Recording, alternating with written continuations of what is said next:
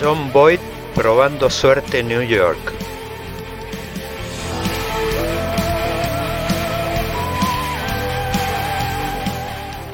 La mano justiciera de John Wayne matando a Liberty Balance.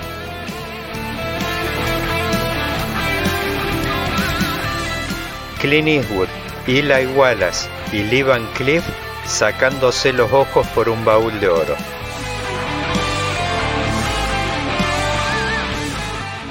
El duelo inolvidable entre Henry Fonda y Charles Bronson.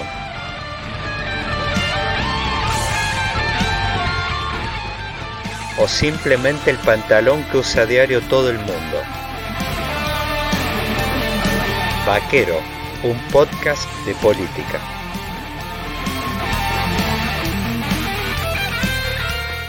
Bienvenidos al capítulo 13 de Vaquero, un podcast de política. Semana post 14N. ¿Qué podemos leer en la borra del café respecto a las elecciones de medio término? A tal fin, conversaré con el titular de X, Artemio López. ¿Cuánto influyó el plan Platita y el Apero Macri en los resultados de la provincia de Buenos Aires? ¿Está en condiciones el Frente de Todos de pensar en su reelección en 2023 a partir de estas condiciones económicas y sociales?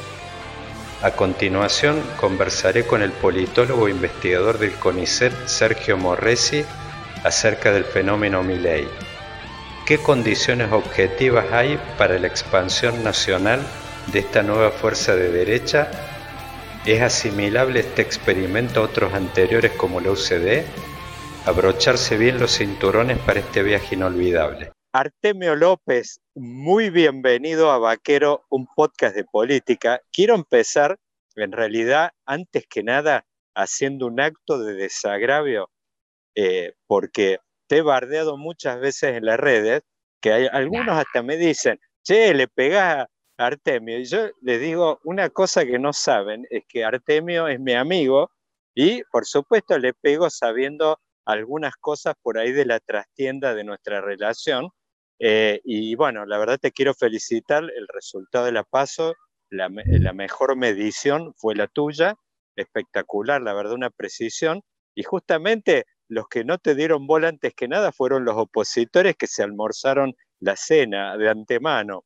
Así que bueno, pero eso es una cosa. Y la segunda, para quienes escuchen este, este podcast, quiero contar una cosa, pues te veo tomando mate. Yo no sé si recordás que eh, algunas veces que nos hemos juntado a tomar mate, estábamos tomando mate en tu oficina de la Avenida Corrientes, que no mm. sé si todavía seguís ahí. No, no, esa ya no la tengo. Bueno, entró un llamado a tu teléfono, era el pingüino yendo al acto aquel famoso del Luna Park pocos días antes de su muerte. Eh, yo lo, quiero comentar especialmente, por ahí vos no te acordabas, pero eh, la verdad es que fue inolvidable la escena. Me acuerdo que él llamó, te preguntó de cómo estaban los números en Capital, me acuerdo que le comentaste, y nosotros estábamos, estábamos yo, mi hermano, y me acuerdo que vos le dijiste, estoy acá tomando unos mates con Montoya, qué sé yo, y me acuerdo que el pingüino te dijo, mandale saludos a los muchachos. Eh, todavía me acuerdo y te digo, eso fue pocos días antes de, y bueno, justo de este día que están festejando el Día del Militante. Así que bueno, no, no quería dejar de recordar aquel momento. Bueno, Artemio querido, eh, a ver, 14N, la verdad es que, bueno, un poco, como te decía recién por ahí fuera de micrófono, no sé si tenemos tanto para hablar, se ha dicho mucho en estos días, pero a ver, vamos a hacer algo corto y por ahí nos concentramos más en el 15N. ¿Qué, qué te dejó el 14N y para vos, a tu juicio, cuál fue el motivo de la remontada, más allá de que está claro de que los muchachos pusieron el aparato, se vio discriminado por, por, eh, eh, municipios donde se movió más, eh, el tema del plan platita, pero me parece, yo tengo algo muy especulativo de que también jugó a favor el hecho de haber puesto a Macri quizás en primer plano entre la PASO y esta elección definitiva de noviembre, donde me parece que el fantasma de Macri en todavía muchos estratos, lugares, eh, franjas de electorales, me parece que sigue siendo como a los chicos cuando le decís de que van a tomar la sopa, el cuco. Así que bueno, a ver, eh, ¿qué, qué, dejó el 14N? Mira, en principio, Daniel, bueno, te agradezco el recuerdo de Néstor.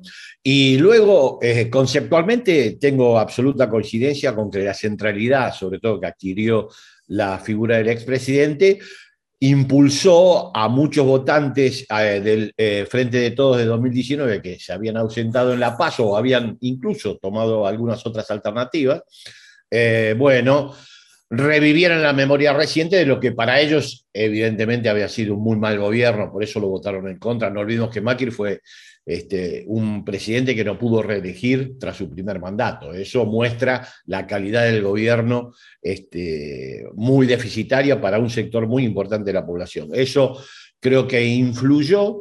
Algunas mejoras socioeconómicas en el margen, me parece que también este, le dieron algún respaldo adicional, obviamente lo que vos señalaste inicialmente, el despliegue del aparato territorial en algunos segmentos, eso produjo efectos.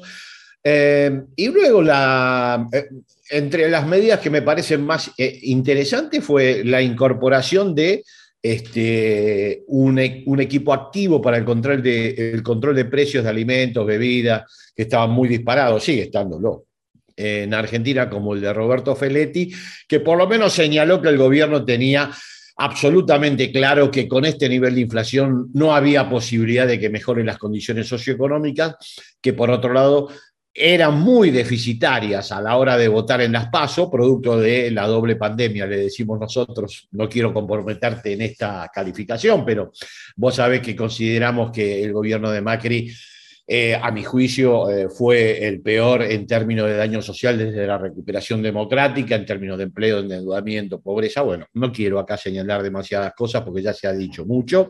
Y por otro lado, la pandemia del COVID-19 que impidió en este, una proporción muy importante el crecimiento económico y el despliegue por sectores de algunas mejoras en términos de poder adquisitivo de la familia.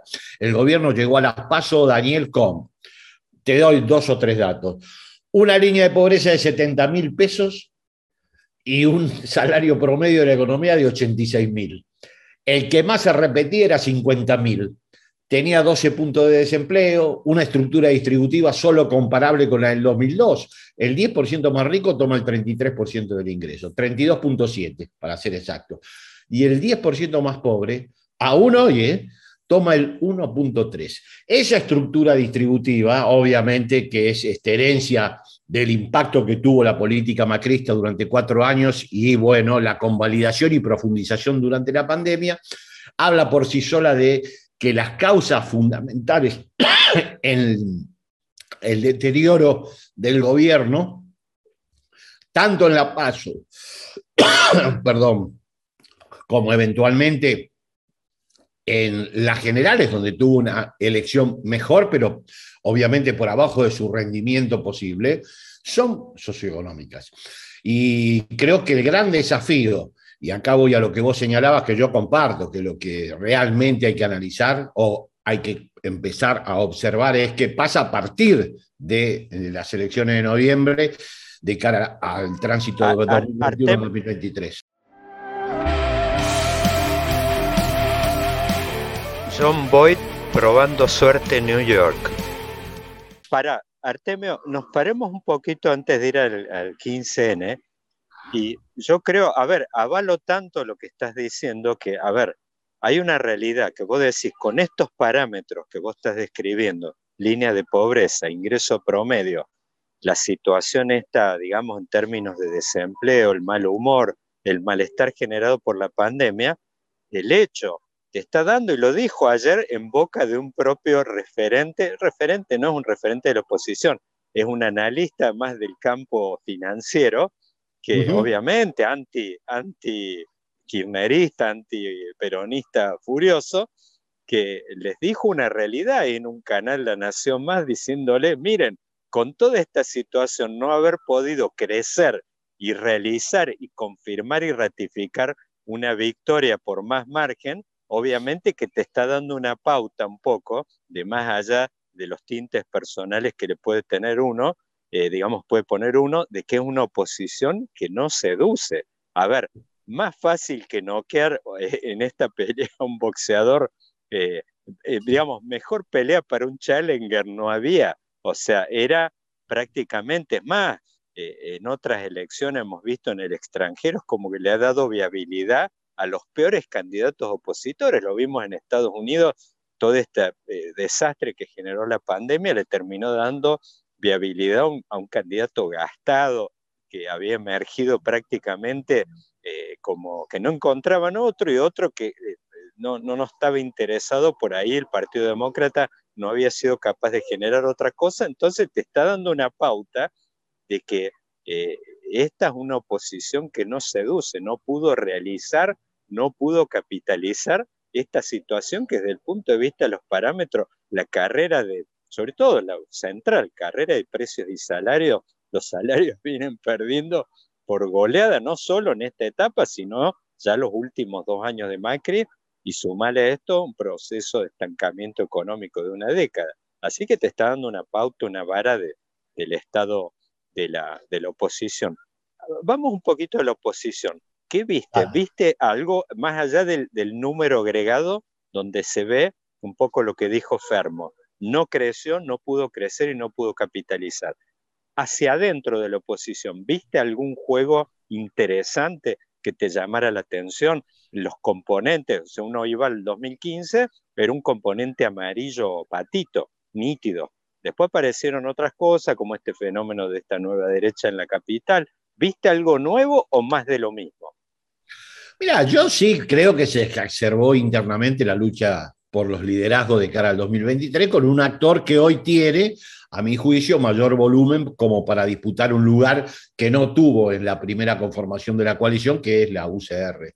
Ha tenido un candidato, a mi juicio, más que adecuado para plantar en provincia de Buenos Aires en el interior. Es más, yo este, suscribo la teoría de que habría que ver si la fórmula invertida, cómo terminaba esa elección, pero bueno, eso ya es un análisis que este, no, no, no, no, vale la pena ni siquiera realizar, pero es un candidato adecuado, un partido que tiene mucho despliegue territorial, creo que va a exigir un lugar preponderante en la alianza. Después la disputa de la reta Macri, ahí yo sí soy más partidario de no dar por muerto la figura del expresidente me parece que todavía tiene potencia de liderazgo al interior de la coalición, por lo menos en el sector más duro, que es un sector importante. Lo que vos decís, Daniel, no es que ellos evolucionaron muy por sobre los votos este, estructuralmente más duros de la coalición. Quedaron ahí casi pegados a lo que se podía estimar como un, casi un piso. Pero eh, después, no creo que la novedad central es que el radicalismo está en condiciones hoy de plantar claramente un liderazgo alternativo y discutirlo con muchísima más fortaleza política y territorial que la que tenía en el, primer diseño de la coalición. Eso es lo que me llama más la atención. Bueno, las expresiones de centro de, derecha dura, yo creo que finalmente van a terminar convergiendo ya ahora eh, en la estructura, la estructura parlamentaria me parece que lo va a hacer converger dentro de la gran coalición de eh, derecha conservadora que es el Juntos. Pero después eh, nada más, y al revés, en, atención también a la pluralidad de tu audiencia, yo voy a decir que el oficialismo también tiene que pensar que efectivamente eh, hizo una elección eh, mejor que la que se preveía en la PASO, pero una elección donde efectivamente después finalmente los números le son adversos, contra una coalición, eh, ¿cómo te diría? Como la que vos señalaste, una coalición que tampoco, este, a mi juicio, resulta una, una gran construcción política, ni tiene liderazgos demasiado potentes, y no ofreció grandes novedades, salvo la de Manes, pero no ofreció grandes novedades.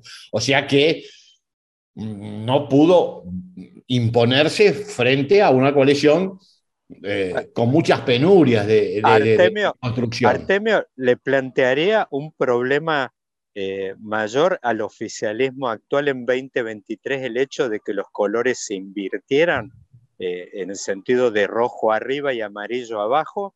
¿Le plantearía algún desafío mayor eh, e inclusive otra opción que también uno, pues vos decías, que es un poco que se dé una amalgama del amarillo hacia el amarillo intenso, que es un poco quizás, un poco lo que quisiera por ahí en una de esas que echemos alguna palabra si estás viendo algo por el lado de esta aparición. Bueno, ley con sus 17 puntos en la capital, más los 7, 8 de expert en la provincia de Buenos Aires, si ves que eso finalmente se puede armar una amalgama con esto que le llaman los halcones amarillos, Patricia Bullrich, qué sé yo, que se arme por ahí un polo de derecha más potente. Hay varios colegas míos que dicen, no pasó nada, esta es, la incidencia tradicional que tienen terceras fuerzas en la capital, eh, de 15, 17%, ya hubo otras, pero acá estás viendo algo, pues, por ahí, eh, diríamos, son como dos ensayos ahí, que vos decís, esta oposición se ponga, se combine más rojo arriba, amarillo abajo, y la otra es que el amarillo se intensifique hacia los mm. extremos. No creo que puedan tener esa, esa, esa capacidad. Me, parece que la intensificación de lo amarillo, desconociendo el impacto del despliegue del radicalismo, del rojo, dentro de esa coalición, los empobrecería bastante. Sumemos en el 38% del, del padrón nacional, que es provincia de Buenos Aires, los perjudicaría claramente. Yo vuelvo a insistir que querría haber visto esa fórmula invertida, cómo funcionaba en provincia de Buenos Aires. Nos hubiera complicado. Hablo de nos, ya identificándome con la coalición oficialista. Eh, Mendoza, otro distrito muy importante, me parece que también complicaría el hecho de que el amarillo intenso desplace al rojo. Córdoba es una provincia donde el rojo también tiene un despliegue territorial intenso, son otros 10 puntos de padrón que también hay que contemplar. Estamos hablando ya, Daniel, de 38, 48, 52 puntos de padrón donde el rojo este, tiene predicamento y muy fuerte. agregaríamos Jujuy y bueno, este, estaríamos casi en un 55, y quizá un poco más de este, padrón electoral, donde la coalición eh, conservadora de desplazar al, este, al radicalismo del armado y no darle la centralidad que efectivamente demanda, y yo creo que esta vez con bastante justicia, eh, mm, eh, lo vería eh, mucho más débil que este, la actual construcción e incluso, por supuesto, que eso no se compensa con la incorporación de Milei y Espert a, a, una coalición para hacerla todavía amarilla más intensa. No, yo creo que el radicalismo va a tener que tener un lugar preponderante en el próximo armado. Lo demuestran los números. Ellos tienen buen despliegue en términos electorales y territoriales en una parte muy importante y significativa del electorado de la coalición Juntos, con provincias muy importantes, provincia de Buenos Aires, Mendoza, Córdoba y Jujuy. Bueno, ya con esos distritos este, se puede discutir. La mano justiciera de John Wayne matando a Liberty Balance. Ahora, eh, Artemio, vamos un poquito ahora fuera de lo que es la oposición. Sabemos que es una oposición con muchos problemas y sobre todo con el recuerdo fresco de un fracaso estrepitoso, claro. Eh, como el de Macri, ¿no? Pero bueno, vamos a suponer, como siempre ocurre, que esta este recuerdo va a tener ya un rendimiento decreciente hacia 2023. Quizás, quizás, ojo, quizás veamos un Macri que vuelva y que esté el mismo agitando su presencia ahí. Pero bueno. Bueno, vos lo señalaste, un poco ese decrecimiento necesario, esa, esa tendencia de crecimiento, la reactualizaron a darle centralidad ahora al expresidente. Desde el punto de vista de, de, la estrategia electoral, yo eso no lo comprendo. O sea, me pareció una estrategia paupérrima. O sea, cualquiera le hubiera dicho, no, esto no me parece adecuado. O sea que no podemos descartar nada con respecto a la estrategia que haga la oposición. Bueno, eh, y mm, ahí un poco lo que te quería preguntar, ya mirando más la, la trinchera de este lado, del oficialismo, ¿cómo ves que se va configurando esto?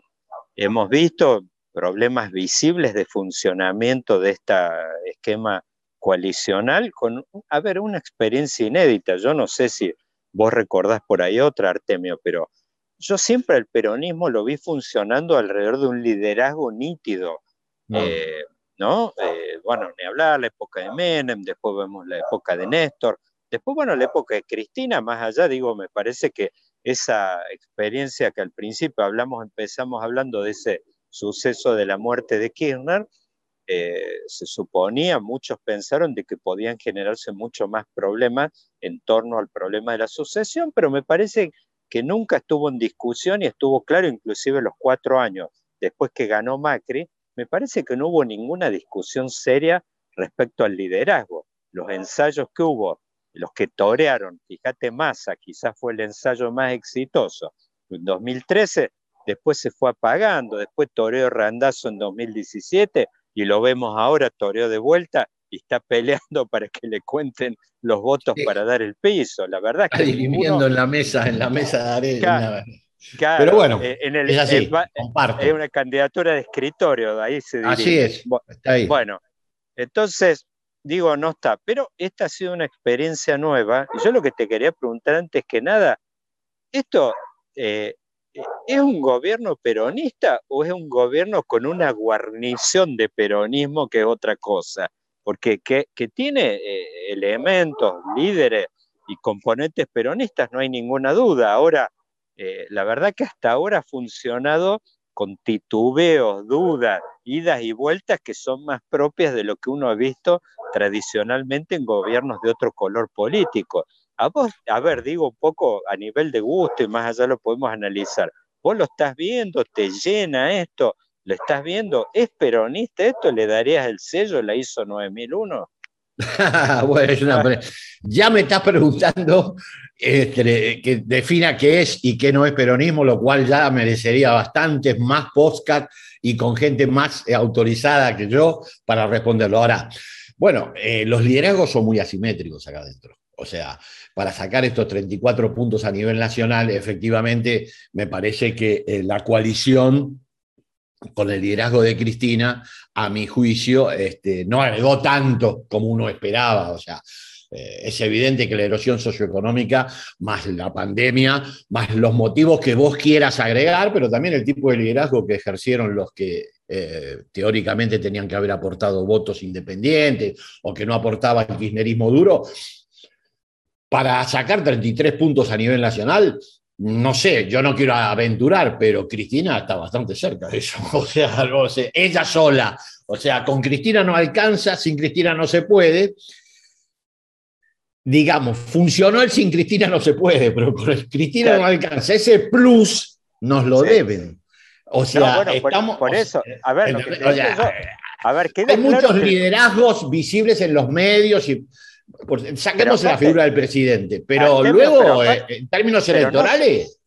pero no solo que no suman, yo por lo menos las encuestas que he visto varias, uno dice, a ver, ella mide en imagen, ponele 30, y los que están al lado miden 20, o sea, no es que no suman, restan inclusive. Por eso, o sea, en términos de liderazgos y, este, digamos, desde el punto de vista electoral, Cristina tiene una centralidad y después de esta elección todavía más, porque evidentemente esto fue al techo que efectivamente tiene el kirchnerismo, no, sé si llamarlo duro, pero el, el kirchnerismo que responde al liderazgo de este, Cristina Fernández, o sea, el plus que nos prometieron quedó no lo deben. Dígame, esa te la debo. Por eh, eso, antes, antes que el asado prometido, está el plus. Digo, esta cosa, que en sí, la verdad, esto, uno ve la elección en la experiencia, ve los números 2019, la verdad es que tampoco en ese momento se exageró un poco, trajeron poquito. Yo creo que está, obviamente, es un contrafáctico. Yo creo que si ella iba sola, quizás ganaba también.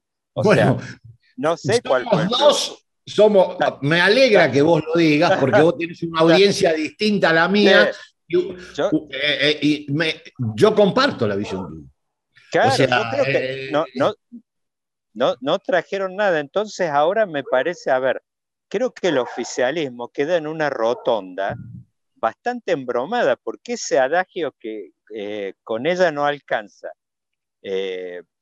como, si, como sin ella no se puede, pero con ella no alcanza, yo creo que está puesto bajo eh, prueba en este momento y la verdad es que como que se abre es una rotonda hacia 2023 donde se abren dos posibilidades.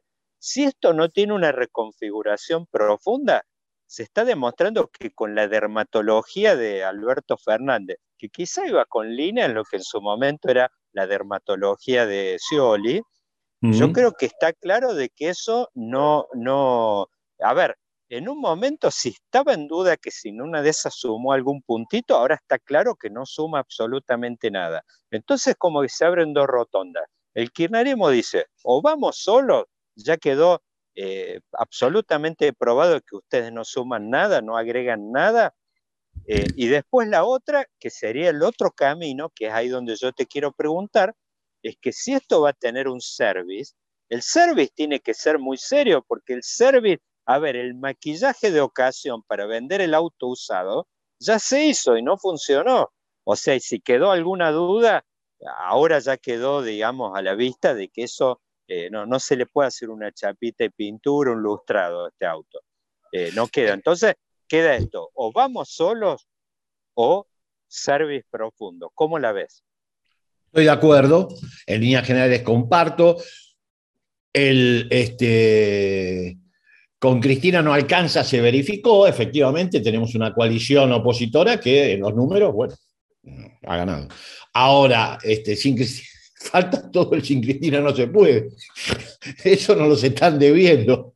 Pero de todas maneras, más allá de eso, creo que la forma de recomponer en términos electorales también excede Palacio. O sea, excede esta disputa interior de liderazgos y estas discusiones que van a poblar durante un tiempo importante este, los medios. Bueno, es la parte de la política al interior de, este, del Parlamento, de este, los distintos poderes provinciales, pero el gran tema acá es el socioeconómico. Para poder recomponer, para que el auto tenga un maquillaje definitivo, o sea, que vuelva nuevamente a tener este, la prestancia que tuvo en 2019, y bueno, va a haber que hacer muchas transformaciones en términos de las condiciones materiales de existencia de un sector importante de la sociedad argentina, en particular y vamos a hablar del tema electoral, ya que nosotros estamos constreñidos, lamentablemente, a hablar del tema electoral, el electorado del Frente de Todos es un electorado muy clivado en sectores medios, medios bajos y sectores populares. Ahí es donde hay que hacer claramente transformaciones muy importantes, modificar la estructura este, distributiva, modificar los niveles de ingreso.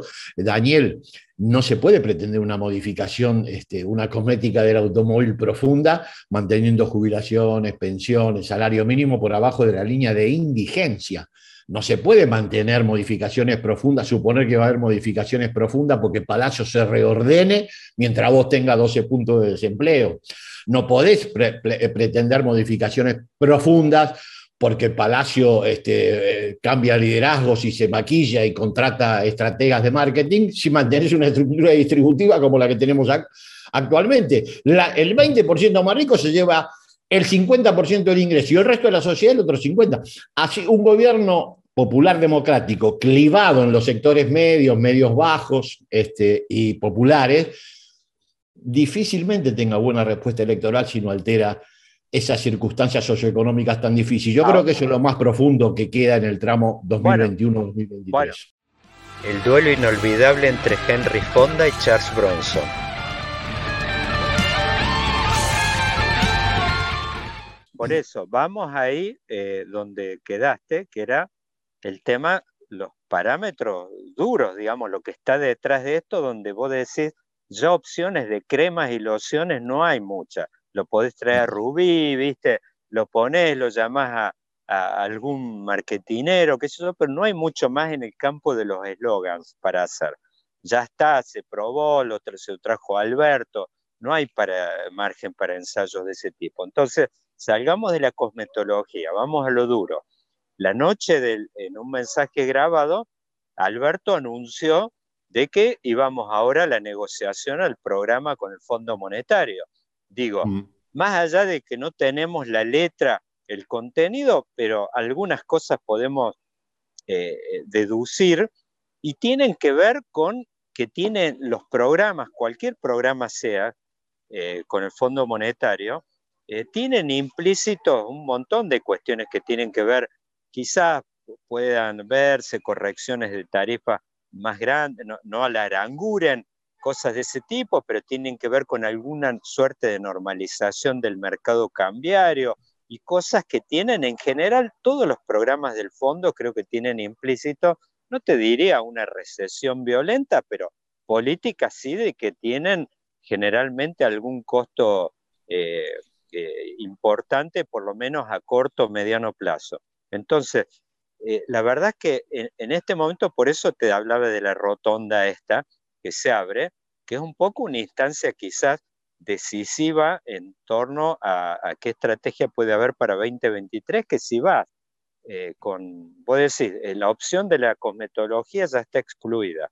Y bueno, y después vas a la dura y acá se te abren los caminos que vos decís, a ver, ¿por qué eh, colectora podés tomar para hacer, para que realmente llegues? No te digo a decir reelegí seguro, pero por lo menos con chances electorales, mm. con este programa y estos parámetros, yo te diría que la oposición no se puede contar con lo que decía Fermo ayer, de que la oposición siga teniendo semejantes problemas estructurales para no ganarle a alguien que donde, con parámetros donde los salarios vienen perdiendo por goleada, eh, cuestiones socioeconómicas que la verdad, bueno, vos las escribís, las describís en perfil habitualmente los fines de semana, creo que no, no se puede abundar demasiado. Hay opciones, ahí se abre, hay alguna discusión, ves alguna discusión de fondo dentro de la coalición, a ver qué rumbo, qué color toma esto.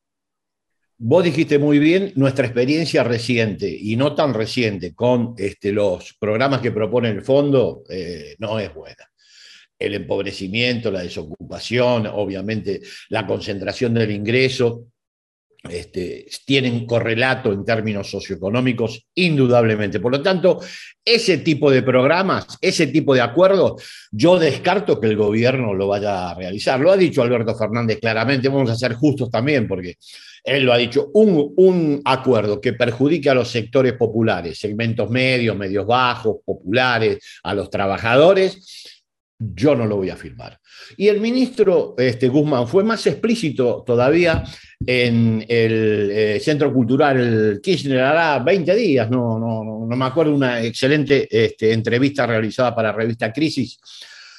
Dijo, hay una sola cuestión peor que un acuerdo un mal acuerdo, dijo, y un mal acuerdo es el que perjudica a los trabajadores, en realidad perjudica a los sectores que son el 90% de los votos del eh, FDT, además. Entonces dijo, antes que un mal acuerdo, acá no va a haber acuerdo. Y yo creo que efectivamente esa es la alternativa que hay que recorrer. O hay un entendimiento donde se garanticen políticas capaces de desplegar mejores condiciones para que las condiciones de vida materiales de los sectores populares, medios, medio bajos, cambien positivamente, o el gobierno no está en condiciones de administrar un acuerdo tradicional del Fondo Monetario, o sea, de los de ajuste, restricciones, este, jubilaciones a la baja, salarios este, a la baja. No, porque este dispositivo electoral no puede hacer cualquier cosa. Se debilitaría mucho, o sea, no es el dispositivo adecuado. Yo creo que no hay ninguno, ¿no? Mirá Lazo que hace cinco meses que está en Ecuador y gobierna con estado de sitio. Pero digo, de los dispositivos tradicionales, el frente de todos es el menos adecuado para administrar un ajuste tradicional del fondo. Así que, descarto que no lo van a hacer. Eh, por virtud, espero. Y si no, este, por necesidad. No es posible administrar un ajuste tradicional como el que propone el fondo con el dispositivo político electoral del frente de todos. Bueno, ahí te quería preguntar esto y un poco quizás este sea la, la ventana final que abrimos, es que en caso, en caso, ponele que vos decís, no puedo asegurar una negociación donde vos decís, no te digo de mejora de la situación de los sectores eh, de nuestros votantes, ¿no? Sectores bajos, medios bajos, todo eso no puede mejorar, pero por lo menos no les puedo garantizar que no los van a cagar a palos más. Por lo menos eso de piso. Vos decís, no vas a eso. Y realmente adquiera ahí eh, alguna probabilidad, alguna chance de que se haga real la opción de decir, no vamos a arreglar y nos pintamos para la guerra. vos ves de que con esta composición actual que tiene el gobierno, tiene la suficiente plasticidad o la, o la composición, o sea, sería, a ver, hablando mal y pronto, vos vas a ir a jugar al Morumbi de visitante, sabes de que viene arbitraje en contra, en contra, todo, bueno, vas a jugar, te vas a ir con un Otamendi, en su época un Blayunta, y, te vas, y lo vas a embetunar a los muchachos para la guerra, por lo menos a dar pelea. ¿Vos lo ves? ¿Podría tener, en caso de esto, tendría una reconfiguración esta fuerza? ¿Cómo lo ves?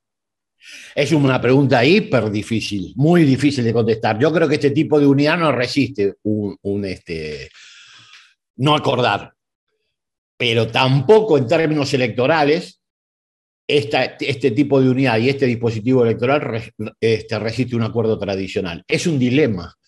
Eh, yo no lo puedo contestar porque no soy adivino. Mi perspectiva es que el gobierno ha dicho una y otra vez que va a vigilar que efectivamente los acuerdos no entorpezcan su contrato electoral del 2019, que era la mejora sustancial de las condiciones de vida de los sectores populares, medios y medio bajos. Y hago hincapié en esto porque efectivamente son los sectores que le dan consistencia electoral, además por una cuestión de justicia social, pero para hablar de lo nuestro, de lo electoral, son los que le dan el voto a este espacio. No vamos a creer que el voto de este espacio proviene de los que ganan 175 mil pesos y ahora se vieron beneficiados. Acá para juntar 175 lucas tienen que juntar por lo menos 5 de lo nuestro. O sea, está muy bien, pero, ¿viste? digo, está bien, yo lo aplaudo, pero eso olvídate, ahí no hay un voto, oh, este, en el margen puede haber, pero eso no es el electorado del frente de todo. Entonces yo no te puedo contestar esa pregunta. Si hubiera un acuerdo tradicional, esto no lo administra. Es imposible socialmente, políticamente y electoralmente administrarlo con la estructura del frente de todos. Y si hubiera una ruptura, me parece que el tipo de unidad que construyó, sobre todo en términos dirigenciales, el frente de todos, eh, va, a, sufrir mucho y probablemente haya ahí novedades y cimbronazos. Pero bueno, ¿qué va a pasar? No lo sabemos. El gobierno prometió negociar, con lo cual la estructura de unidad se puede preservar, pero al mismo tiempo negociar de manera tal de que no haya daño social y haya mejoras para estos sectores tan amplios de la ciudadanía argentina. Tenemos 42 puntos de pobreza, pero hay otro 10% de la población que no es pobre, pero supera la línea de pobreza por el 25% del ingreso. O sea, estamos en una situación crítica en términos sociales. Esta sociedad no resiste un acuerdo con el fondo tradicional a, bueno, eh, no resiste administrada en términos de, este, democráticos y con Estado de Derecho pleno funcionando.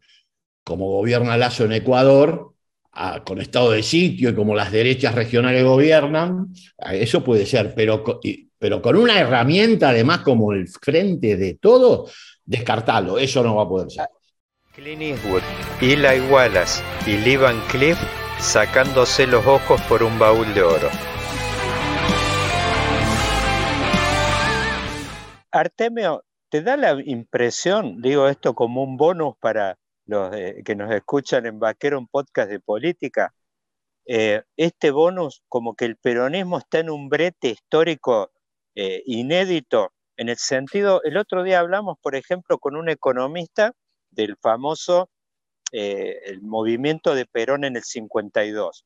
Mm. Y también por ahí, en una de esas más acá en el tiempo, podríamos ver lo que ocurrió en, la, en el momento con Cristina en 2008, cuando vino la crisis financiera, el gobierno perdió una elección de medio término muy finita en la provincia de Buenos Aires.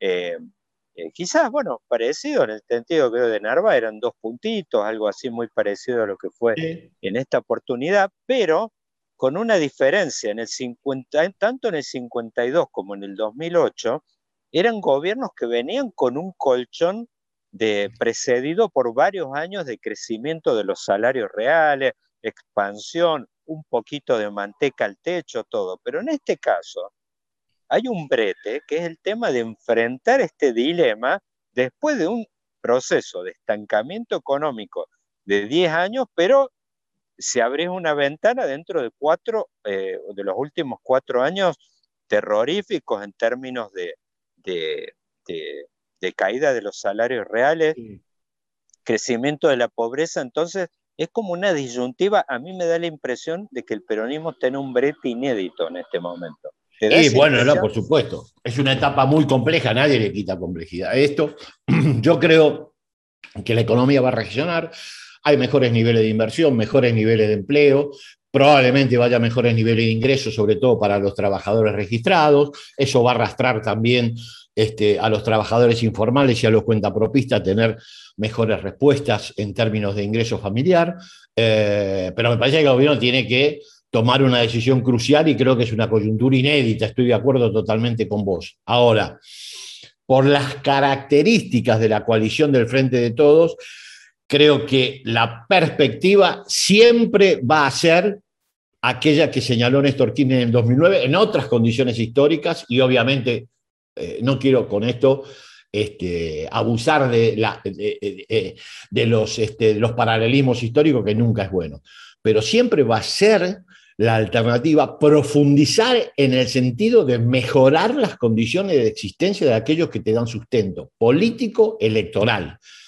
hablando de lo, nuestro. Y además porque el peronismo bautismal, el peronismo de Néstor, el peronismo de Cristina, tiene también como mandato histórico la justicia social, la soberanía política y obviamente este, la economía popular, una economía con capacidad de decidir frente a las presiones, entre otros, de los organismos internacionales y mejorar las condiciones de los sectores populares. Y lo que decía el viejo general, la felicidad del pueblo, eso que parece una frase poética o una frase sin sentido político, lo es.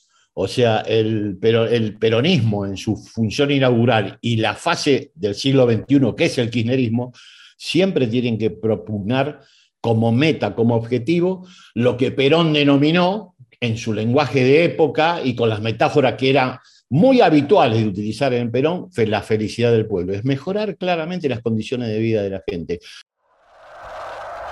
Por ver coronada esta obra, es la ambición de mi vida, que todos los trabajadores sean un poquito más felices.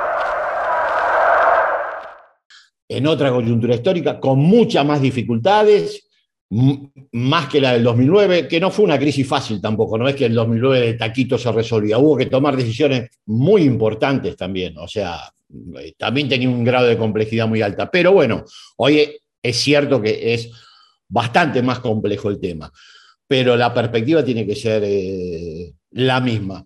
Para empeorar las condiciones de vida de la gente, la peor herramienta que te puedes imaginar es la que puede producirse desde dentro del peronismo. No, no hay, no hay, me parece que no, no, después del kirchnerismo, ¿no? No hay, no hay condiciones materiales como para que eso se realice y política y electoralmente, si vos no profundizás para el, para el lado de la, de la, felicidad del pueblo, no lo vas a poder administrar. O sea, te vas a transformar en un dispositivo ineficaz, ineficiente, con una oposición potente, porque, eh, viste, está bien.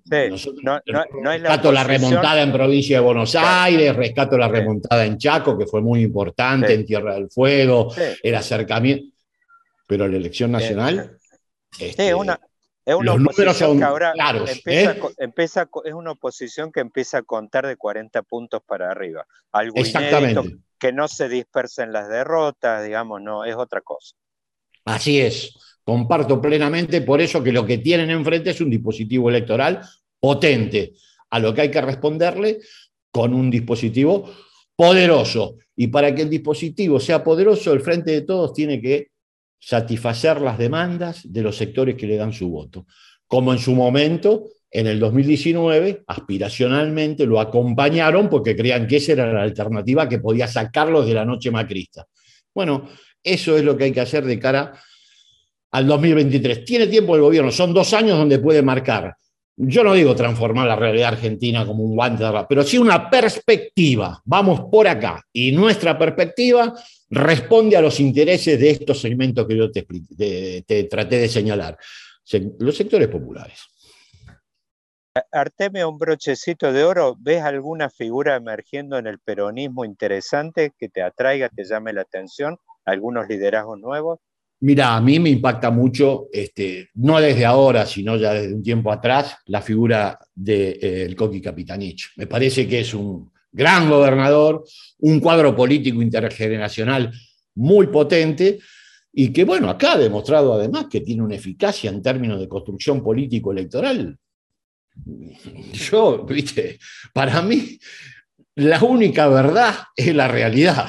Y, y lo de Chaco fue contundente como para reafirmar lo que yo además yo antes yo ya pensaba, de que era un cuadro muy valioso. No digo el único, habrá otros, emergerán, el Axel Kicillof es otro, que tendrá que ponerse a prueba de cara a eventualmente reelegir o no, la perspectiva hacia adelante. Hay otros gobernadores en capacidad de discutir también este, eh, un liderazgo de cara al 2023. Está Sergio Massa, está, bueno, este, eh, Máximo Kirchner como una perspectiva también este, de futuro muy, muy promisoria, pero yo vuelvo a insistir, lo que se muestra hoy es que la figura de el Coqui Capitanich ha tomado una dimensión nacional que hay que atender porque efectivamente ha demostrado una eficacia. Yo, sinceramente, me sorprendí.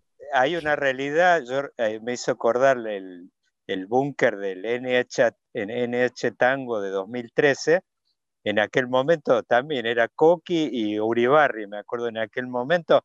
Son, eh, a ver, Coqui ya viene resistiendo las tormentas más fuertes. Eh, es un banco de pruebas que ya, sin duda, que acredita ya varias batallas. Encima, eso es indudable. Eh, la prueba, la mejor prueba de todas. Bueno, Artemio, Artemio, querido, Gracias, por esta visita a Vaquero, un podcast de política. Te mando un fuerte abrazo y que sea la primera. Dale, querido, un abrazo a vos y un saludo a tu hermano y a la audiencia. A disposición cuando quieran, acá estamos. Chao, chao. Chao. Bienvenidos al capítulo 13 de Vaquero, un podcast de política. Semana post 14N.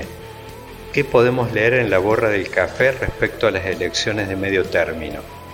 A tal fin, conversaré con el titular de X, Artemio López. ¿Cuánto influyó el Plan Platita y el Apero Macri en los resultados de la provincia de Buenos Aires? ¿Está en condiciones el Frente de Todos de pensar en su reelección en 2023 a partir de estas condiciones económicas y sociales? A continuación, conversaré con el politólogo e investigador del CONICET, Sergio Morresi, acerca del fenómeno Milei. ¿Qué condiciones objetivas hay para la expansión nacional de esta nueva fuerza de derecha?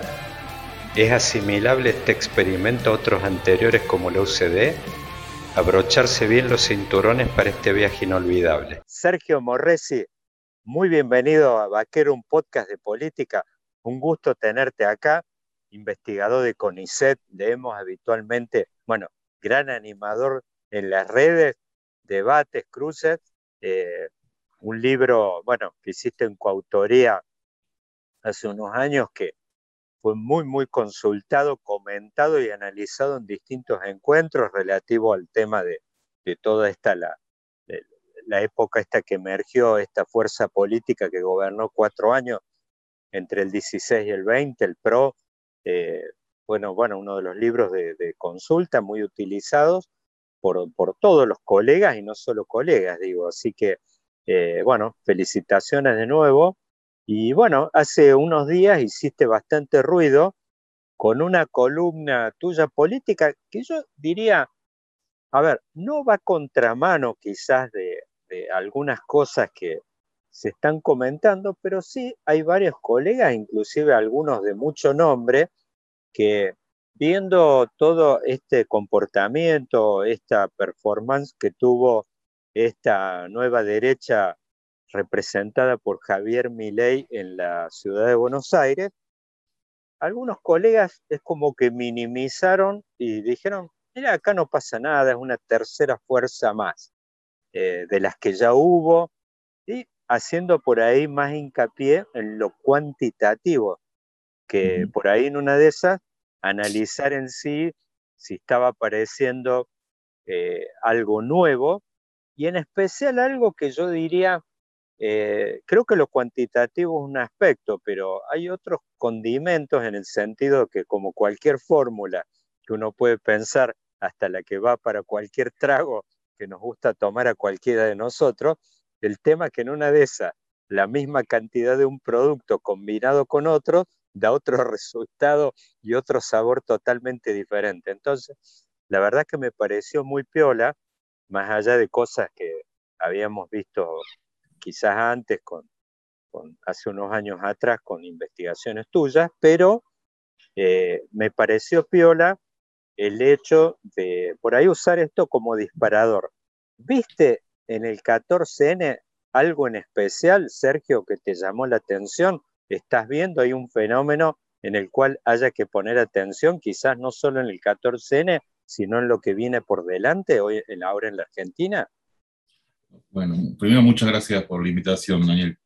Eh, sí, efectivamente, después de, haber trabajado sobre, sobre PRO, eh, por una serie más bien anecdótica de cosas, me empecé a interesar por lo que veía que aparecía a la derecha del PRO, un fenómeno muy incipiente, eh, que comentábamos con algunos colegas que también lo estaban viendo en las redes sociales, en foros de internet, a veces foros privados, digamos, donde hay que escribirse para ver lo que se escribe, otras veces en lugares más públicos, pero que también veíamos en presentaciones de libros que no eran solamente en Buenos Aires, sino que hacían como giras por el interior del país y veíamos que gente que iba a esos lugares y que pasaba medio desapercibida porque, bueno, no se dedicaban, no tenían una propuesta política clara, y era medio raro, era el momento en que el PRO estaba ganando, o sea, acababa de ganar este, las elecciones del, del, 15, eh, y entonces algo, veíamos que algo estaba pasando y veíamos cómo eso iba creciendo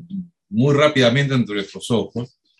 Este, bueno, después llegó el fenómeno Trump y después el fenómeno Bolsonaro y dijimos, bueno, vamos a mirar más de cerca esto, porque hasta ese momento era como es que estas derechas llamadas ultraderechas o derechas extremas eran un fenómeno europeo y que muchos investigadores ligaban a rémoras del pasado o a cuestiones específicas de Europa que tienen que ver con las olas migratorias, con eh, sistemas políticos. Bueno, había varios debates ahí, pero bueno, cuando eso empezó a aparecer en otros lugares, bueno, acá también puede aparecer esto.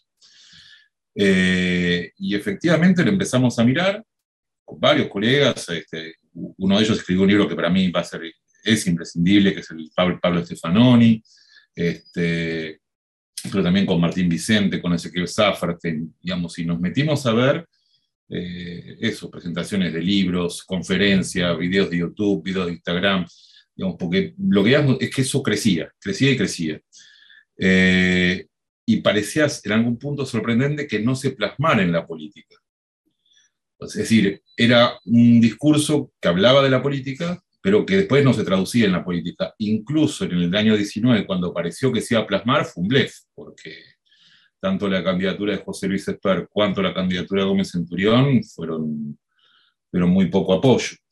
Pero lo que nos interesó, lo que, lo que... A ver, Sergio, a ver si, digo, si entiendo bien, quizás vos decís, ese 17% que vimos acá el domingo, quizás sea un pequeño recorte, como uno podría decir, la punta del iceberg de algo que estaban viendo ustedes como que estaba quizás eh, en movimiento, armándose, estructurándose, y que todavía en una de esas no tiene una orgánica política.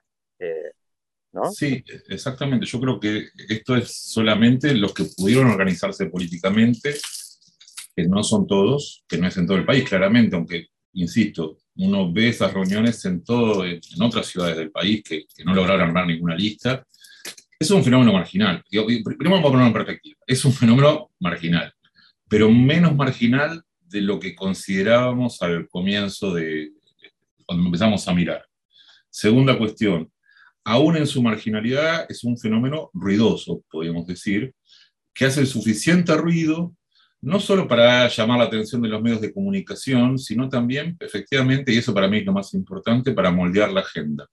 Y en ese punto sí se parece a lo que sucede en otros lugares, donde este tipo de partidos no logran una alta performance electoral o tienen un techo más bien reducido, que nunca llega más del 10, 12, 15% nacional, ¿no? Acá estamos con el 17, Milay, pero en la ciudad de Buenos Aires, que es un territorio particular. Eh, pero aún así logran correr a todo el resto del tablero político y logran instalar varios de sus puntos en la agenda de la discusión pública. Y eso es algo que después del 14 de noviembre reconocen tanto quienes se inclinaron por estas este, opciones, y eso fue parte del discurso de Milei, del discurso triunfal de Milei, de decir efectivamente eh, logramos ganar este, la batalla de las ideas, estoy parafraseando, pero no era algo muy distinto lo que dijo, y también fue lo que dijeron algunos, eh, algunos líderes de, PRO cuando dijeron, bueno, sí, este, no podemos obviarlo. Incluso lo dijeron dirigentes de PRO, que uno diría están muy lejos de las ideas de mi ley. Eh, entonces, me parece que efectivamente acá se está generando otra cosa. Una de las discusiones que vos mencionabas, Daniel, tenía que ver con que algunos colegas dicen, bueno, pero esto es lo mismo que cualquier otra tercera fuerza, y en todo caso es lo mismo que pasó en los 80 con la OCDE.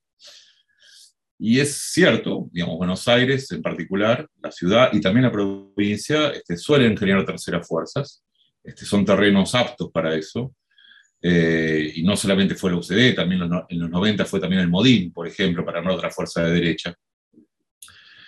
Y eso es cierto, pero yo diría, lo que vemos es distinto por dos motivos eh, distintos. Uno es que en los años 80 la UCD crecía mientras el resto del terreno político parecía estar en el otro lado. Tanto el alfonsinismo, que coqueteaba con la, idea de, de ser una socialdemocracia, cuanto el peronismo renovador, que coqueteaba con la idea de ser el socialcristianismo en Argentina, pero con vocación de justicia social, se orientaban hacia la centroizquierda. Entonces la UCD aparecía como el único capaz de levantar el voto de la centroderecha y de la derecha. Era toda junta, sumaba eso. Ahora, Sergio, para, abonar, para abonar lo que estás planteando, Alfonsín al que le tenía miedo era Cafiero.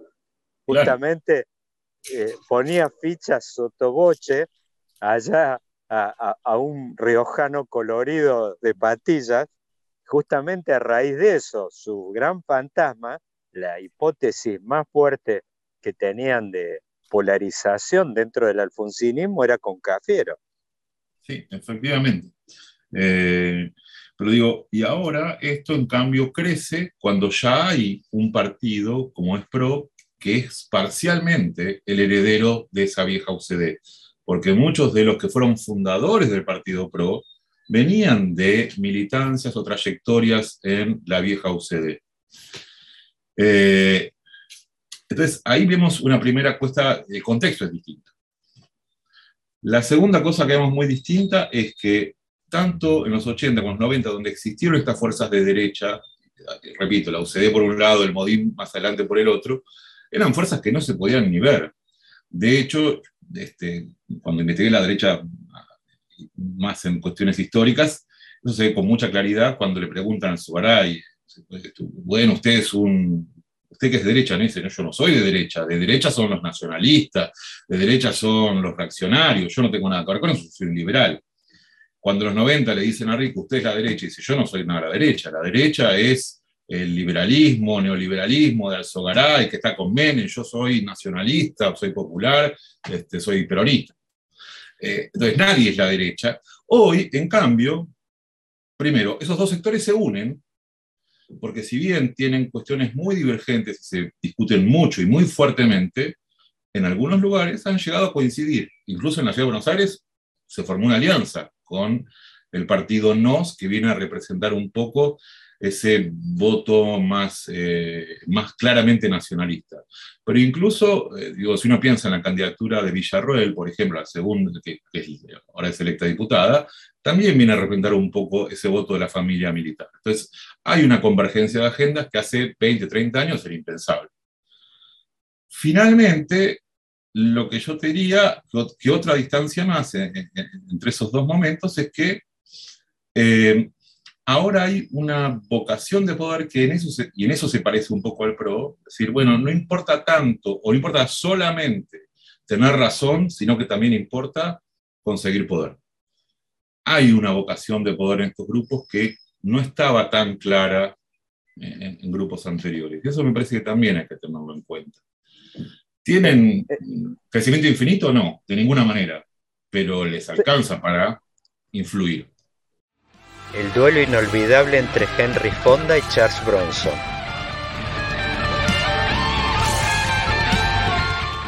Sergio, si fuera posible comparar eh, quizá la extracción social de lo que era en aquel momento el, eh, la UCD, y, yo entiendo un poco quizás a, a dónde vas como, digamos, hay, hay un pequeño, hay como una pequeña cuestión muy importante en aquel momento, que quizás esa UCD que emergía, pienso en las elecciones del año 1987, por ejemplo, la verdad es que eh, no le proveyó nada más y nada menos que no solo cuadros, sino en cierta forma una plataforma ideológica a una corriente popular eh, en el peronismo que en aquel momento, también cuando uno habla de Menem, uno visto desde hoy lo asocia los 90, el alineamiento carnal con Estados Unidos, pero al principio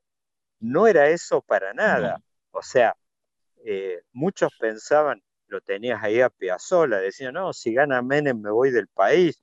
Y después además no solo, sino de que además los dos primeros años de Menem, hasta cuando ganó el gobierno, todo eso tuvo, hasta que se terminó configurando una cosa de color más nítido, tuvo una evolución eso. Yo recuerdo, inclusive cuando Menem gana, hubo una reunión de economistas del peronismo en el Banco Provincia, todavía no estaba claro quién iba a tomar las riendas, que era Bungebón, todo, y andaban dando vuelta un montón de economistas del peronismo telúrico, no sé, SETI, un montón de tipos que andaban opinando, o sea, no estaba claro cuál iba a ser el rumbo ni la agenda de Menem, y me parece que ahí en ese aspecto, esa convergencia, esa señal inmediata cuando eh, se da ese acercamiento con la UCD, el tema del anuncio de un ministro económico de extracción empresarial y todo eso, bueno, ahí es como que eh, estaba se estaba como pergeñando algo, pero tardó un tiempo eso, no fue algo, hoy se ve desde otro lugar,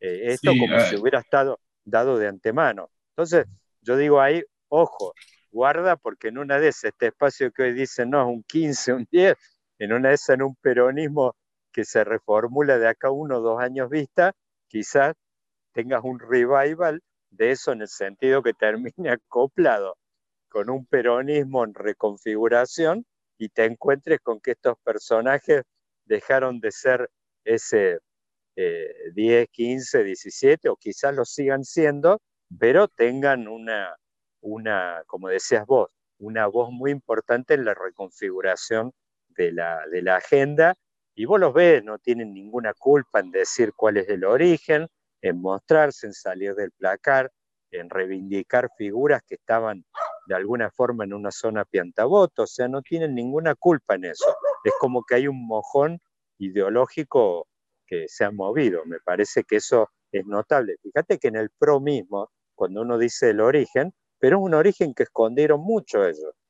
Inclusive lo escuchaba Federico Sturzenegger ahora hace poco, después de haber salido del gobierno, dice una consigna de nuestra mesa política era que no podíamos ser equiparados con otras experiencias de, viejas de centro derecha en la Argentina. Y ahí tenías eso, es como que ellos cuidaron mucho. Quizá la salida del placar de Macri fue más con la marcha del sí se puede, cuando ya estaba todo eh, definido y ahí sí quizá hubo algo más nítido y Pichetto me parece que ahí fue un, aporte importante a, a esos fines, ¿no?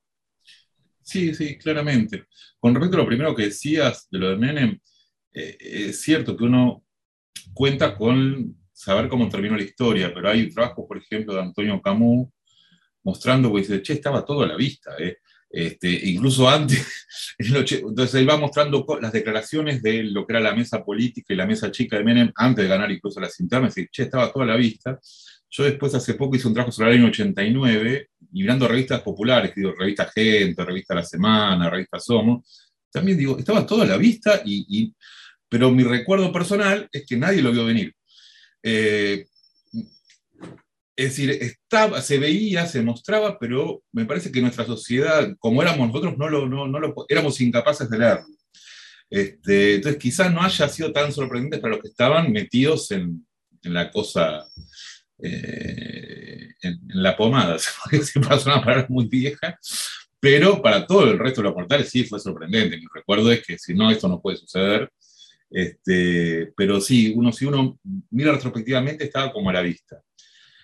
No digo que esto mismo esté pasando ahora. Este, lo que sí me parece es que tienen una fuerza que es, a ver, mi, discusión con algunos colegas es que las ideas importan más allá de lo que importa la cantidad de votos o más allá de, y esto no quiere decir que la cantidad de votos no importe, obvio que es lo más importante para cualquier politólogo, pero además de eso, las ideas también importan y la forma en que estas ideas están circulando y que son apropiadas por el resto de la sociedad también importa. Máxime, porque yo también veo otra cuestión más, que a veces se, pasa el largo, este, que es que es algo con presencia en muchos países del mundo al mismo tiempo. Y que como también lo reconoce el propio Javier Milei, dice, bueno, nosotros no tenemos que apoyar. Dice, bueno, eh, pero usted comparte lo que dice Vox, y sí, más o menos. Eh, entonces, hay una interrelación de todos estos distintos grupos en todos los países que me parece que es algo también relativamente novedoso. Tiene también una cuestión tecnológica. Ahora hay unas formas de comunicarse, de interactuar, que quizá no estaban al alcance de la mano en los años 80, los años 90, y que hace posible eso, que un influencer argentino este, viaje constantemente por el resto de América Latina desplegando una agenda que acá en, en el año 2015, 2014, 2016 tenía muy poca importancia y justamente y, produce un efecto rebote, porque cuando rebota en otros países de América Latina, en Argentina dice, ah, fulano, qué famoso, que disertó en la Universidad de Pirulo y estuvo en tal otro país, etc. Entonces, hay como un efecto de rebote que también hay que tener en cuenta. Eh, yo veo que estas cosas están creciendo y están produciendo efectos.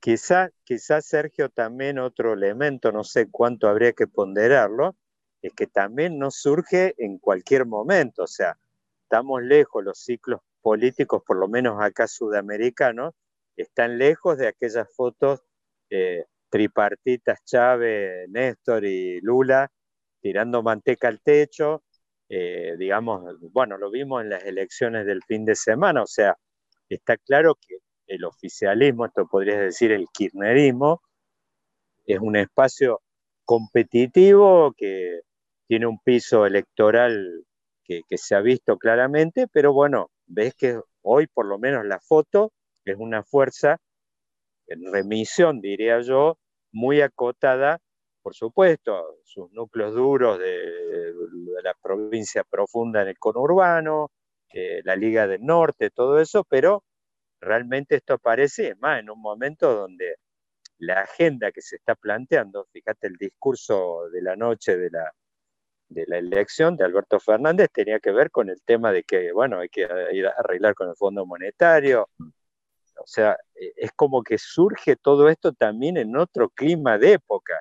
Quizás, eh, no sé, en el año 2006, 2007, uno pensaría en estas cosas como folclóricas, ridículas. Bolsonaro mismo en ese momento ya era un diputado, un diputado que nadie le prestaba atención en la, en la Cámara, eh, la verdad es que su experiencia también en Brasil no ha sido buena para nada.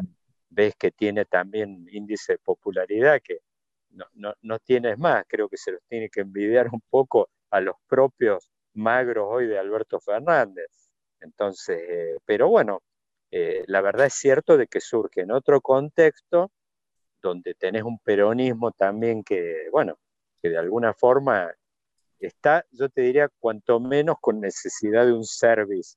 Hay que ver de qué profundidad, pero está claro que con esta configuración tiene serias chances de perder el poder, algo inédito. Fíjate, las democracias, siempre el peronismo ha tenido ciclos largos de, de 10, de años con Menem, de 12 después con este revival, da la impresión hoy como que el peronismo, no te digo inexorablemente, pero da la impresión que va rumbo, tiene una chance seria, real de, de, de, hacer un solo periodo, una transición en este turno, ¿no? Bueno, eh, eso me parece muy apresurado, eh, decir eso porque, digo, eh, efectivamente faltan dos años, en dos años que uno espera que sean de pospandemia puede haber un, digamos, pueden producirse muchas cuestiones y también la oposición tiene sus internas y divisiones. Yo, yo digo, no, no, no sería tan apresurado con esa cuestión. Sí parece cierto que esta forma de presentar el Frente de Todos tiene eh, dificultades, y bien se espera una especie de relanzamiento, como dijiste, un service, pero si, es, si esa tarea se realiza con cierta efectividad, es una fuerza muy competitiva para el 2023. Yo, yo sería cauto con eso. Lo que sí creo es que estas fuerzas más de, derecha eh, llegan, no diría para quedarse en un sentido, ah, bueno, y ahora todos tendremos que contar con ellas, pero sí que llegan con la suficiente fuerza como para que sean cortejadas y por lo tanto sigan influyendo en la agenda en estos dos años que vienen. Eh, ¿Qué pase con estas fuerzas en el 2023? Y bueno, obviamente va a depender si mejora la situación económica o no, y en ese punto qué capacidad tengan de seguir generando este, más que no solo adhesión en el sentido de protesta, sino adhesión en el sentido de la visión que están ofreciendo del mundo eh, y del país. O simplemente el pantalón que usa a diario todo el mundo. ¿Cómo ves? Y yo te diría quizás esto para abrir la última ventana. Eh, a mí me da la impresión, uno viendo hoy el panorama de la oposición, eh, a ver, si uno mira el número final, da la impresión que es el mismo, inclusive avala un poco esto que surgió desde un simpatizante de este espacio, ayer que lo comentó, hizo ruido en el, canal La Nación Más, que, que, dicen, bueno, rindió 42 puntos, 40 puntos, o sea, es una oposición que no ha crecido, vos ves, o sea, realmente hay algo real de que no sedujo, y de hecho me parece que el Frente de Todos fue eficaz en explotar todavía los fantasmas, es como que el fracaso de Macri está demasiado fresco. Se ve en ciertas franjas electorales, sobre todo de la provincia profunda y, del país profundo. Ahora, eh, da la impresión que la oposición ahora eh, aparece quizás en el número final lo mismo, pero los componentes son diferentes. 2015 era nítidamente amarillo, quizá en las épocas aquellas que ustedes escribieron ese libro, y hoy aparece con otro balance que vira más al rojo. Sí, más al rojo. Es correcto, el radicalismo sea, bueno. digamos, es un radicalismo mucho más potente. También obviamente depende de los distritos, ¿no? Este, pero sí, digo, claramente sí, porque en distritos importantes, ya son varios, es eh, más un voto radical que un voto pro. Claro, y, pero también pasa que una, una parte de ese voto a, las, estas derechas mm, nuevas o extremas o como las queramos llamar, también es un voto que se fugó por derecha y era votante del PRO.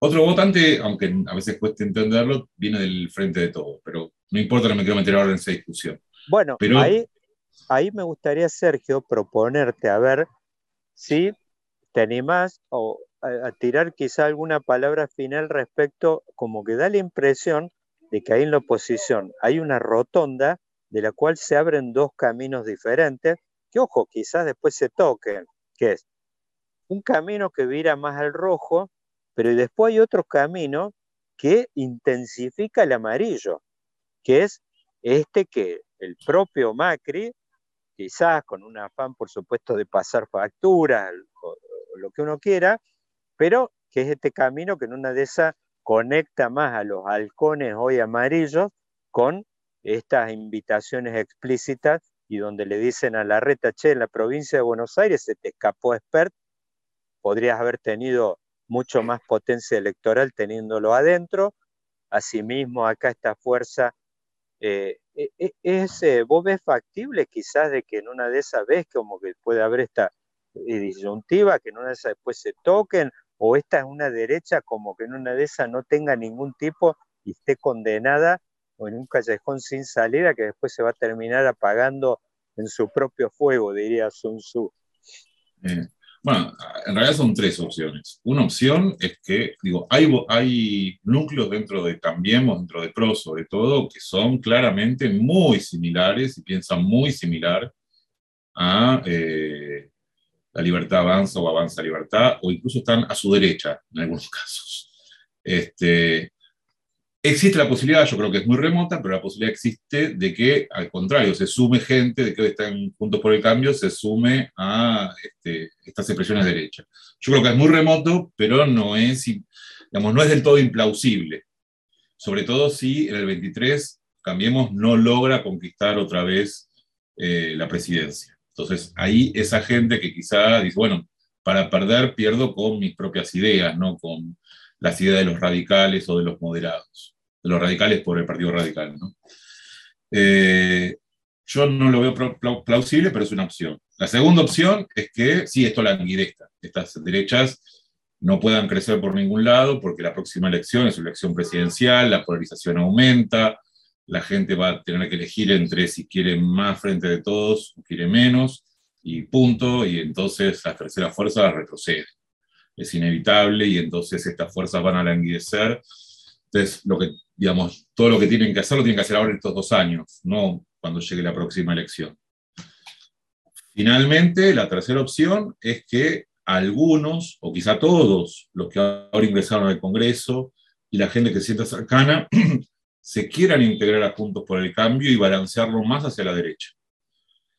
Pero estamos en una cosa donde el radicalismo y otros partidos menores quieren torcer esa alianza en un sentido más de centro. Entonces, bueno, lo que vamos a ver ahí es una disputa entre los sectores que quieren entrar y gente que dice, no, con ese no se entra. Pero si uno recuerda hace unos años, Alfonsín, Raúl Alfonsín decía, bueno, el límite es Macri, y el radicalismo consiguió hacer una alianza con el partido de Macri. Ahora muchos radicales y muchas más personas que se sienten de centro izquierda que están dentro de Cambiemos dicen el límite es mi ley. Quizá en unos años mi ley mismo se modere, ellos también cambien y veamos entrar a estos grupos liberales libertarios adentro del armado de Cambiemos, en una estructura bicoalicional más amplia, donde así como el peronismo tiene su derecha y tiene su izquierda, también lo podría tener el no peronismo, con una parte más centrista y una parte claramente más de derecha. Eso tampoco es eh, imposible de pensar.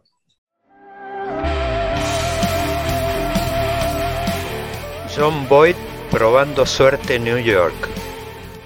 Sergio, digo, para dejarle un bonus a, los, oyentes de Vaquero, un podcast de política, eh, ¿cómo ves eh, la, eh, digamos, el 15N, un poco a nivel del oficialismo, los dos años que hay por delante, a nivel de configuración de, esta estructura, de este perfil que adquirió el Frente de Todos hacia adelante. Da la impresión que esta elección es como que deja la idea de un Frente de Todos demasiado poco nacional, o sea, demasiado distanciado por ahí del peronismo de los gobernadores, de algunas provincias que podrías decir, donde, bueno, no se pueden esperar grandes resultados del peronismo, pero da la impresión lo mismo que queda demasiado chico ese 10% de Córdoba o rendimientos demasiado bajos en algunas provincias, como que da la idea como que está, es un peronismo demasiado distante de algunos lugares del interior, de que, eh, ¿cómo te imaginas vos de que esta fuerza, qué comportamiento puede tener, eh, puede haber, así como hablamos de la reconfiguración o de la ampliación eh, de la oposición, ¿cómo te imaginas que se va a comportar y desarrollar hacia adelante? ¿Te imaginas cambios profundos, que se va a profundizar para un lado o para otro? Eh, un poco en estas quizás también divergencias entre halcones y palomas, sectores más Sinceramente no lo creo. No creo que haya un cambio gigante. Lo que creo es que va a haber una, eh, un trabajo para aprovechar estos dos años y hacer lo que en los dos años anteriores mm, no se pudo hacer o no se hizo bien. Eh, Y me parece que no, que no, no es que vamos a asistir a una reorientación del peronismo hacia un lugar o hacia el otro. Parece que se va a mantener la idea del frente de todos, de que todos están adentro, de que el que saca los pies del gato pierde y que hay que seguir juntos y, y encontrar mecanismos institucionalizados o, o, por lo menos, no sé institucionalizados, pero acordados, mecanismos este, que no impliquen este, eh, divisiones demasiado profundas para mantenerse unidos. Y eso tiene que dar lugar tanto a, a los sectores más cercanos al kirchnerismo más puro, cuanto a los que están más lejanos a eso, a los gobernadores de las provincias, tanto los que ganaron como los que perdieron, incluso los que perdieron, pero bueno, van a seguir siendo gobernadores, aunque hayan perdido las elecciones intermedias, y también a muchos intendentes de la provincia de Buenos Aires, incluso aquellos que no lograron remontar, este, porque la gestión sigue. Entonces, digo, las facturas se pasan, efectivamente, hay, siempre pasa de facturas y hay, se eligen mariscales de la derrota después de cada cuestión, pero quedan dos años de gestión este, clara para muchos lugares y me parece que eso no va a suceder. No creo que se tuerza para ninguno de los dos lados. Me parece que lo que tiene que encontrar es un nuevo, una, forma de gestionar mejor una alianza gobernante y no solo una alianza electoral. Claro, claro, está, no, no está clarísimo. Está, yo creo que hay un tema donde quizás hubo dos grandes perdedores el domingo, que de un lado hubo un sector de la oposición que hasta habló de, que se iniciaba una transición el lunes, que hasta vieron un helicóptero, yo creo, dando vueltas sobre el cielo porteño. Y por el otro lado, también algunos sectores quizás que esperaban cambios bruscos, reorientaciones bruscas dentro del oficialismo, que tampoco me parece que no, eso, tanto un grupo como el otro, me parece que se han estampado contra la pared el, el 14N. Así que bueno, Sergio, eh, te agradezco muchísimo. Espero que esta sea tu primera visita a Vaquero, un mm. podcast de política. Muy bueno estuvo, muy bueno. Te mando un fuerte abrazo. Hasta luego, Daniel. Muchísimas gracias por todo. Chao, Sergio. Chao.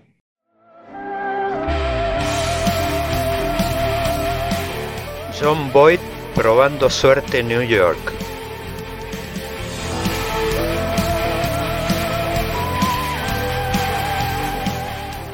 La mano justiciera de John Wayne matando a Liberty Balance.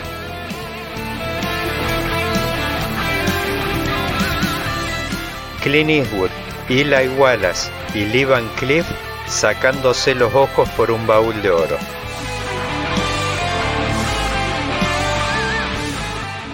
El duelo inolvidable entre Henry Fonda y Charles Bronson.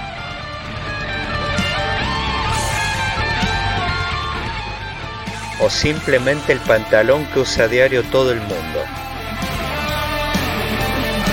Vaquero, un podcast de política.